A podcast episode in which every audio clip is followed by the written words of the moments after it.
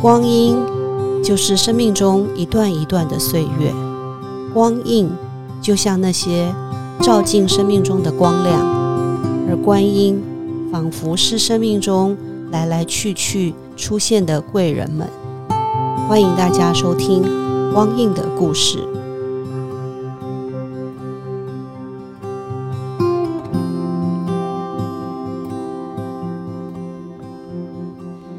今天来到我们节目现场的是复兴高中的校长刘桂光刘校长啊。那呃，但是桂光在我的生命经验当中，不只是一位校长他还是呃我们在从事生命教育工作的时候的长期合作的伙伴。那我印象很深刻是有一次我们在生命教育的一个工作坊里头，然后桂光突然跑来跟我说：“学姐，我要跟你相认。”那我那时候就想说。我我跟你们没有那个学分班的前后期的关系，然后结果一听才知道说，原来在四十年前，那时候还没这么久啦，相认的时候，四十年前我们可能一起在丹江大学的校园里，甚至是在中文系所在的文馆曾经擦身而过。然后后来我去念了文化哲研所，然后桂光后来也念了文化哲研所，所以我们算是双重的校友。那有了这个校友的身份之后呢，再看待彼此的互动或者是一起合作，就会觉得哦，好像有一点不一样。然后后来在长期的合作过程，又看到了桂光不同的面相。你印象中最深刻或对你生命产生特殊作用的，你会觉得是哪一个排序？啊，但这个问题其实蛮蛮大的哈。我大概可以捡几个角色来讲。首先是家庭，就家庭，我扮演着儿子。啊，呃，这个丈夫跟父亲的角色啊，家庭对我来说其实非常非常的重要。大概源自于我从小并没有跟爸妈住在一起，所以对家有一种啊渴望或者想象。所以我自己在准备组织家庭的时候，其实我是蛮蛮重视这样的一个一个。就是家庭的这个关系，所以我特别对我生命来说，这个特别的重要。另外一个就是我的成长历程里面，我又觉得生命被关照也是非常重要的事情。那呃，所以我会做生命教育，大概是这样的关系。那最近我因为我女儿呃，就是出外去念书嘛，哈，所以我特别感触感受到这个，就是当一个爸爸的角色。嗯好，那当然并不是说我是当儿子或当夫呃丈夫。不太重要，但我太太听到很不开心。好，那我感受比较深刻的是，因为孩子在国外，那呃，你会担心很多事情。可是你我对我来说，哈，就是我对我女儿的爱，我觉得是很多的。可是我要不断的去收敛她，因为我不希望我的爱变成孩子的负担或压力。有的时候，我们其实拿捏，尤其是爱。是抽象的，可是现实你有很多做法，比如说你你口头的关心，你买东西给他，你帮他照顾很多事情，那都是爱的具体表现。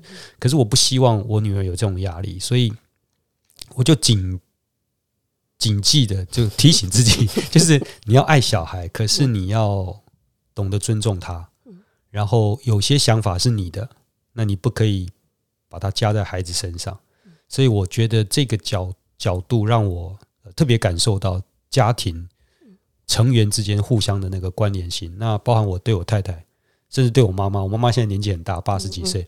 那我弟弟妹妹常常跟我说：“啊，妈妈很不听话哈，就是走路走太多，重物体太重啊，然后呃爬上爬下做东做西的。”我就跟我弟弟妹妹说：“没关系啦，就让他做啊，因为你都限制他了，他反而也不快乐，所以就就尊重他。但是弟弟妹妹压力很大，因为怕妈妈就有意外嘛。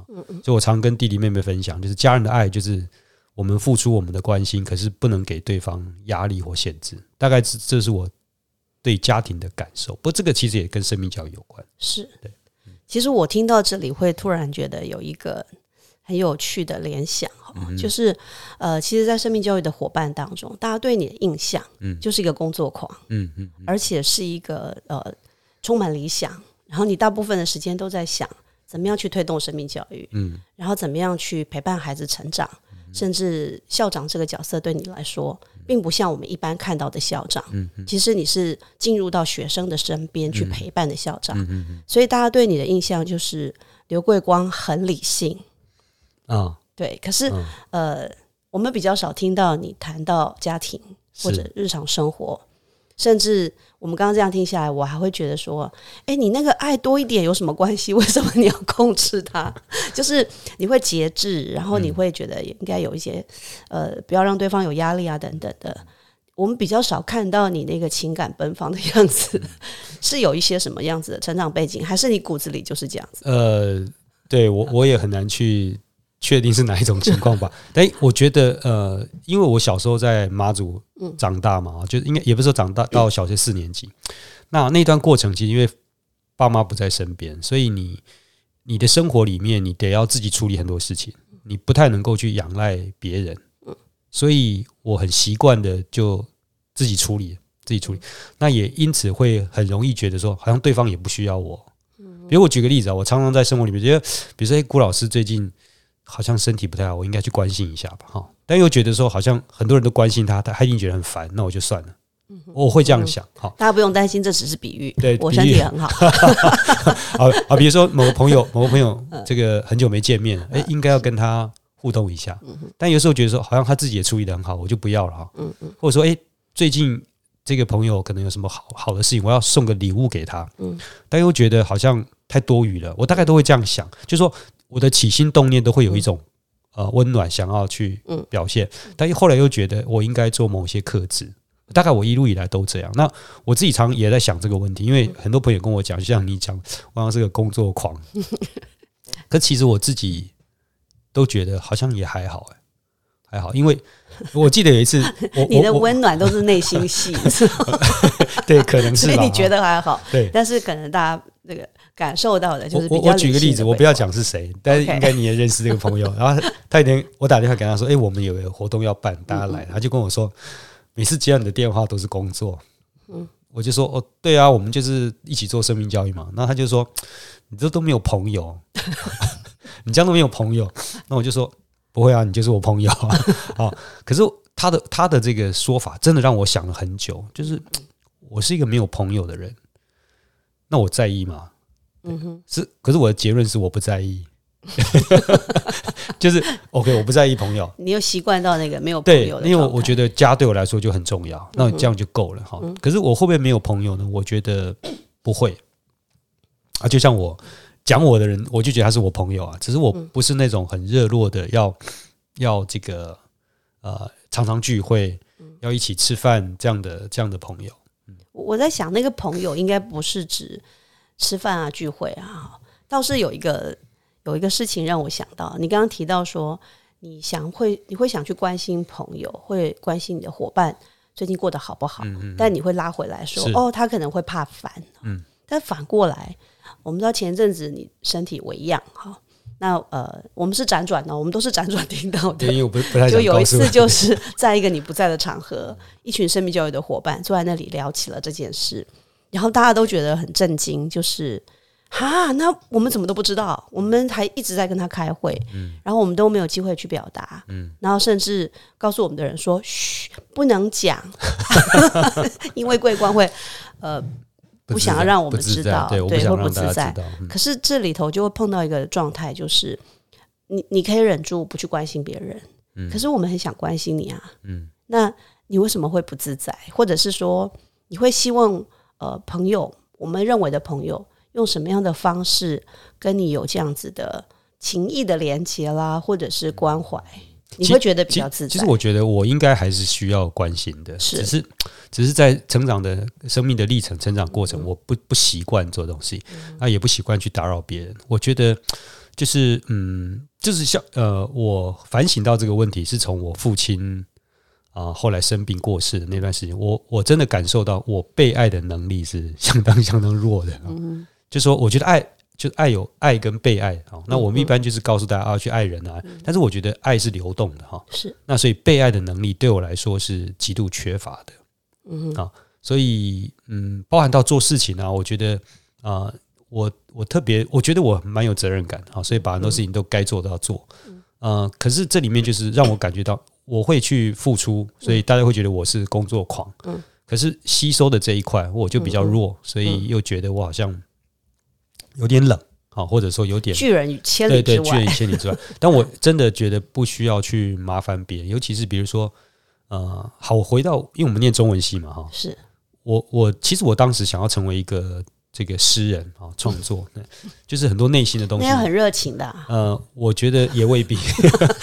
做一个你要成为一个冷冷的冷冷的诗人，对对，但但是就是说我我那时候写了一些诗，然后我想要发表，嗯。但就在那一刻，我突然觉得那是你个人的东西，别人干嘛读你的？比如说你的糟粕，或者是你的、呃、不入流的东西，对我就嗯。会有那个挣扎跟犹豫，但但我又觉得文学是可以有一些渲染力，对，所以。我常常在这样的挣扎当中，嗯。就还好。我后来发现我更适合读哲学，所以就呃就更觉得你就往内心走。逃到理性世界。呃，对对对对，应该是这样嗯。的这样的感受，但但其实好像生命不会这么单纯的面向，其实这也是我们 最近我谈到一个课题，就是呃，最近有一个杂志是《天下》嘛，还是《远见》嗯，就是有个杂志采访你。哦，呃，family，啊，family，然后谈到你就你就在那个杂志里有谈到你小时候在马祖的生活，嗯然后那个艰苦的岁月，这大概是我们很多朋友比较少碰到的。对对对，我所以每次跟人家聊天，他都会说那是我爸爸那个年代，对对对。然后你就把这个文章 PO 在我们的群组，嗯嗯。然后就发生了一件很有趣的事。嗯，我觉得大家就是很想说一点什么，比如说啊，我不舍，然后不忍心，然后觉得原来桂光是这样长大的，嗯可是大家真的不习不习惯怎么跟你关怀，所以就有人就提起了一件事，就是我们一起去马祖玩吧，就变成是一个很有趣的，大家就避开了那个关怀，可是其实是想说，我们想回到你成长的过程，想要陪你走那一段，嗯然后呢，大家就开始。呃，说想去的一起，然后就大家开始登记啊，对对对，我很怕，你都没吭气，我很怕成团，对你都没有吭气。然后呢，嗯有人就提到说，呃，桂光好像不想要带我们一起去玩，嗯那不然我们去那边办个生命教育营队好了。然后你就跳出来说好，一起去工作，这样，对对对，这就是这就是你在我们团队里面的样子啊。那你刚刚提到说，因为你念中文嘛，嗯嗯那 中文里面有文学的面向，有义理的面向。嗯我觉得你后来念哲学，可能跟我比较像是，嗯。我们对于义理这件事情，或者是呃逻辑或者理性，好像比较靠近。那呃，会不会是你在那个学习的过程里头，比如说我比较常看到你提到儒家，嗯哼，儒家好像比较相应于你这样子的一种理跟节，就是我们彼此之间要有一个嗯有一个呃界，应该不能讲界限了，应该有个分际，对，然后有分寸，是。是不是这样子的学习让你有这样子的状态？可能又跟你小时候连接在一起，没错没错。我其实是到大四读思想史之后，发现哎，我应该念哲学，要念哲学，对，所以我后来去念哲学研究所。嗯。那当然，其实我读的很快乐，我其实修了非常多大学的学分，因为觉得自己基础不好。但这个其实真的跟我小时候有关系，就是说，你你你你会感觉你是一个没有没有没有依靠的一个一个存在，嗯，好，比如说你的你的生活，你得你得自己照顾，嗯，好，那你你表现的好，没有人会给你鼓掌，因为就没有人嘛，哈，嗯，那你表现的不好，也没有人会讲你，嗯，所以就变成是一个啊、呃放浪的的感觉。可是我又我又觉得有点那种好像孤城孽子的感觉，说你你你们这样看我。臣子啊，啊，对你你你们你们这样看我，那我应该要有一些表现。所以我我我我记得我很清楚，我小时候拿到奖状，我竟然是拿着奖状在大街上。因为我那时候住马祖，不是住街上，我们分两边，一边是街上是有钱人家，一边是那个山上山上山上就是小山上面，我会拿着奖状在大街上逛。嗯，那最近很有趣，就是那篇文章哈，就就有一个人用那个 Facebook 私讯我，他说给我一张照片，他说如果你是这一个人，那我就是你前面的同学。就因为这样，我找到我的同学，然后找到我的老师，这是非常非常惊奇的事情。好，那这这是题外话。好，那我要讲的是说，我的同学竟然跟我说，我们小时候有这么苦吗？就是说他是在街上做生意的，所以他们的日子没那么苦。可是我们在山上就是非常苦。那我会拿着奖状去炫耀，我记得很清楚，去炫就是你看我我我。虽然我没有爸爸妈妈在身边，是我是一个很厉害的小孩，类似这种感觉。我其实心中的那种啊烙印还蛮深刻的，所以对我来说，我会觉得这大概都跟我啊希望很理性的去处理我的嗯情感很重要，因为我得靠我自己。嗯，我当下的感觉是我得靠我自己，那我没有家人可以依靠嘛。嗯，当时了哈，所以我我大概会觉得这一路走来是如此的。然后，至于有没有什么其他原因，我是不知道。但是读这些东西，我特别的相应，就是说读儒家，其实我我读道家也很有感受。所以我常常跟人家讲，我自己对眼前的生活其实蛮蛮蛮神圣的，对，甚至有点悲观。这悲观大家比较容易懂啊，就是儒家那种忧国忧民的感觉哈。但我对长远的的看法是比较乐观，就很像道家，就是自然的发展。但自然的发展发展当中有我们的某些努力，它就会长出一个我们想象中的那个样子。对，所以对对生命教育，其实我也是这样想，就是我们努力去推，它其实很困难的事情，是就是很不容易做，可是它又有一个很可能的未来的美好。嗯哼，对，那大概就这样的一种。保持一个长远乐观的动力，然后拥有一个呃眼前审慎的态度，所以大概这样的平衡，我就可以一直往前走。我刚刚听你在讲这些事情，我就想到，呃，我们在谈生命教育的时候，提到我们的过去原生家庭或成长的经验呢，那我们很多学生都喜欢用叙事的方法，嗯，去把过去的一些经验说一说，整理整理哈。我觉得你好像到了那个年纪，开始做这件事。因为我认识你这段时间，大概也十几年了吧。嗯嗯嗯。前半段我比较看到你那个非常理性的整理，或者是思辨。嗯，对。可是现在我看到的你比较有点温度了。嗯，是最近有，或也是大家也在问问我，就说，我倒觉得这很有趣的，就是说啊，比如说，比如说一开始你问我角色的问题，其实我。都觉得我喜欢做教育，我喜欢教育，喜欢生命教育。我倒不再在意我的角色，比如说我很习惯，比如说从拍照来说哈，你看现在当校长，大家都说你要站中间，可是我恰恰不喜欢，我反而把学生推到中间来。我甚至告诉学校的伙伴说，你们做什么 DM 不要放校长的照片，要叫去个人化，因为因为学校就是大家的，那那校长他总会换掉，所以没有必要这样子。呃，我我觉得呃，那个角色对我来说是不太不太重要的，但我必须承认，某些角色确实可以做某些事情哈。那我最近就是这几年当校长，所以大家会问我，你你为什么是这样的一个校长？或者你对某些事情的判断，你为什么是这样判断？好，所以呃，会有比较多的呃探索。对我来说，这还还是回到理性。我为为什么我会这样？我确实会问我自己，问我问我自己为什么会这样。所以我那在那篇报道里面，我特别去讲，就是我的老师对我的影响。那我常常讲我的老师对我的影响，我真的不知道他教我什么东西。可是他他的关照，他对他对学生的爱，啊，就是呃，让我呃感受非常深刻。是对，所以我一路以来当二三十二十二十几年老师，我一直。用用这样的方式关心我的学生，其实我得到同样的感受，嗯，我也同样得到我啊生命的价值，嗯，对，所以这个过程大概是这样子。那当然，最近这几年，我对，就像你刚才提到的，我的身体出了一些状况，哈，那当然也让我有一些反思，啊，那这个反思其实，与其说我个人的那个身体状况带来的反思。但还有一个很重要的因素是我的家人啊，就说因为我的身体出状况，我的家人，也特别是我太太，她担心的那个状况，啊，照顾我的状况，其实让我觉得我必须要再有一些啊不同的反思啊，所以就是更。更感性一点，也有时候生病其实是真的，就是我们某一种讯号，不太不太容易把感情传递出去，或者是说太多的自我约束，或者是自我限制，或者是那个东西好像会变成一种潜伏的压力。嗯嗯嗯，对。不过我还是，就是我，你还是忍不住要理性。对，就这段，就这些时间，而且这是因为这是我们长期以来思考的问题嘛。比如说，我们哲学常谈。思考生死问题，对，那对我来说，究竟嗯活得久一点，还是活得好一点？嗯，还是两者要兼顾？但当然，大家都是两者要兼顾。就我要活得好，要活得久。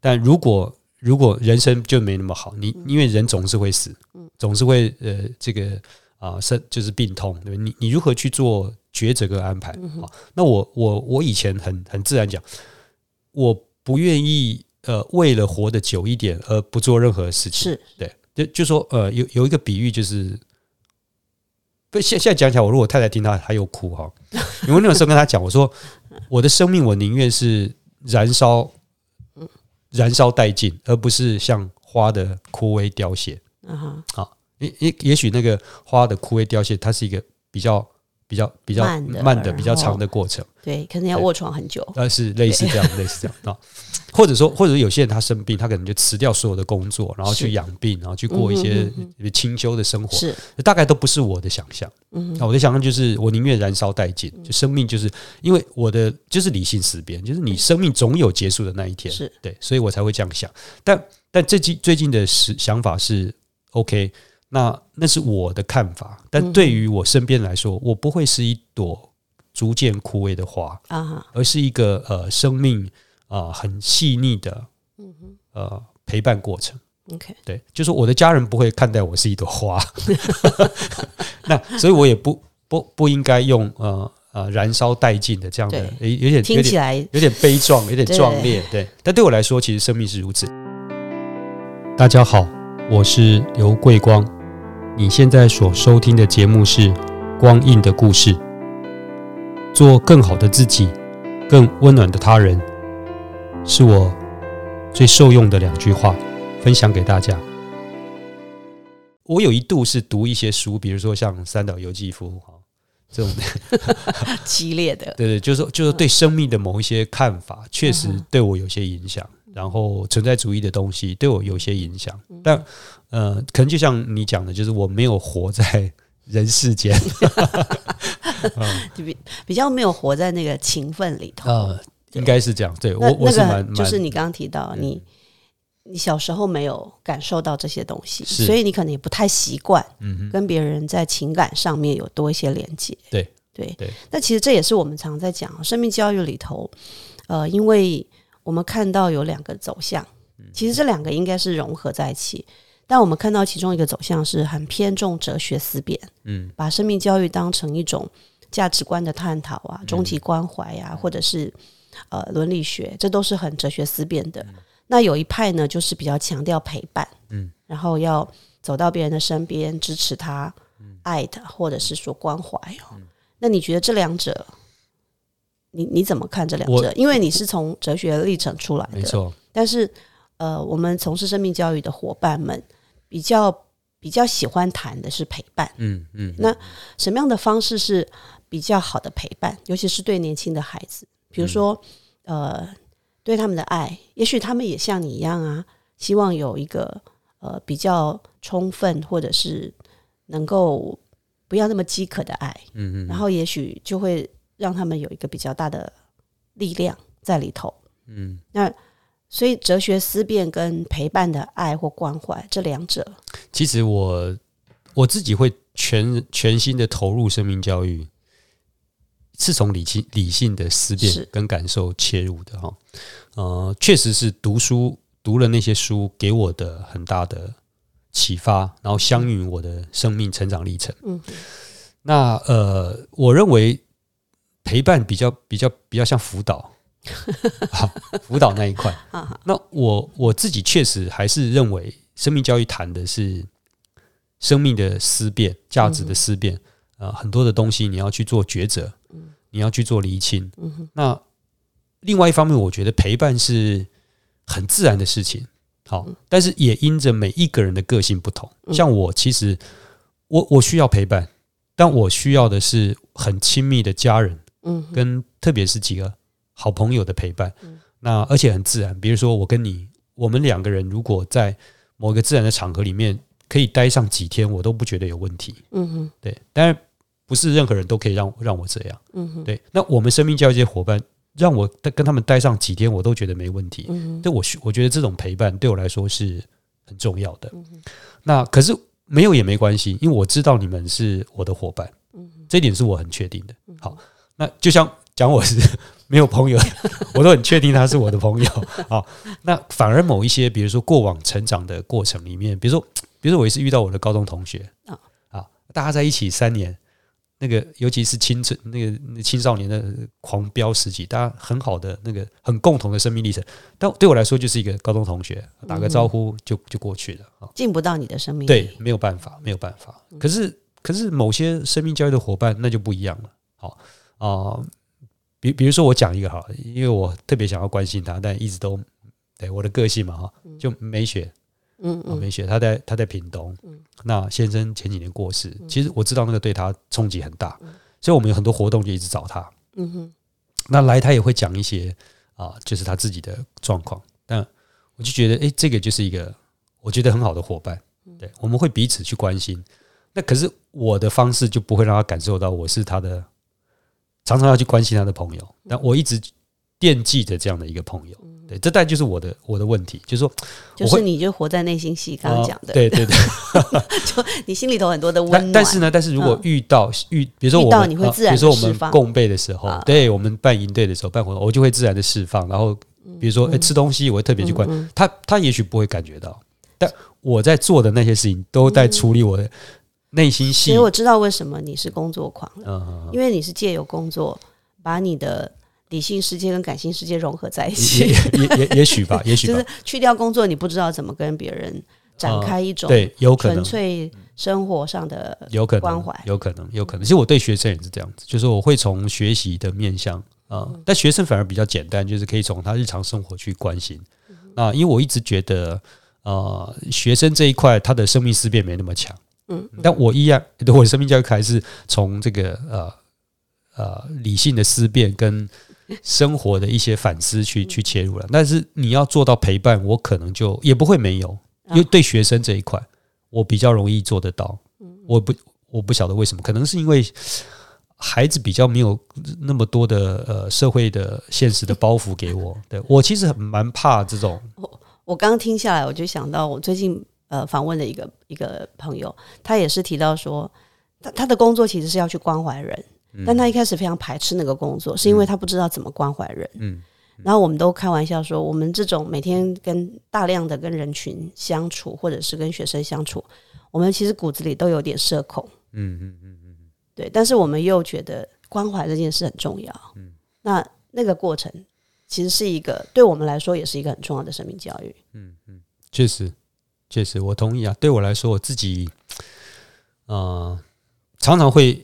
觉得应该往往外，但有有时候就有时候某些状况又又退回来。嗯哼，嗯，最近这这这这两年，我自己的身体状况会比较让我想要退回来，更退回来，更退回来，对，更想要去陪伴家人跟面对自己。嗯嗯，对，因为确实，呃，因为很多朋友说我是生命教育的光，那个过动儿啊。因为你叫光，光，所以不是不是光，是是过动儿，就是就是就是太太对。